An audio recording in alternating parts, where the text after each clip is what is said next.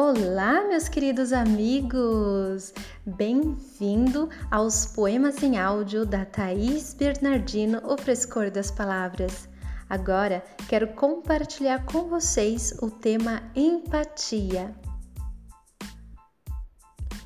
Todo poeta possui empatia, pois é através da sua poesia que dirá às pessoas o que elas precisam ouvir seja a forma como leva a vida, seja a maneira de sorrir, para evocar essa gentileza que quem é poeta sabe como é.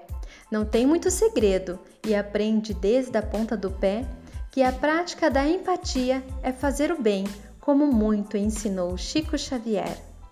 Não é uma tarefa fácil de se colocar no lugar do outro, e é preciso ter compreensão para saber da dor do outro, que quem sofre de agonia da magia dos poetas precisa que são anjos disfarçados, distribuindo alegria.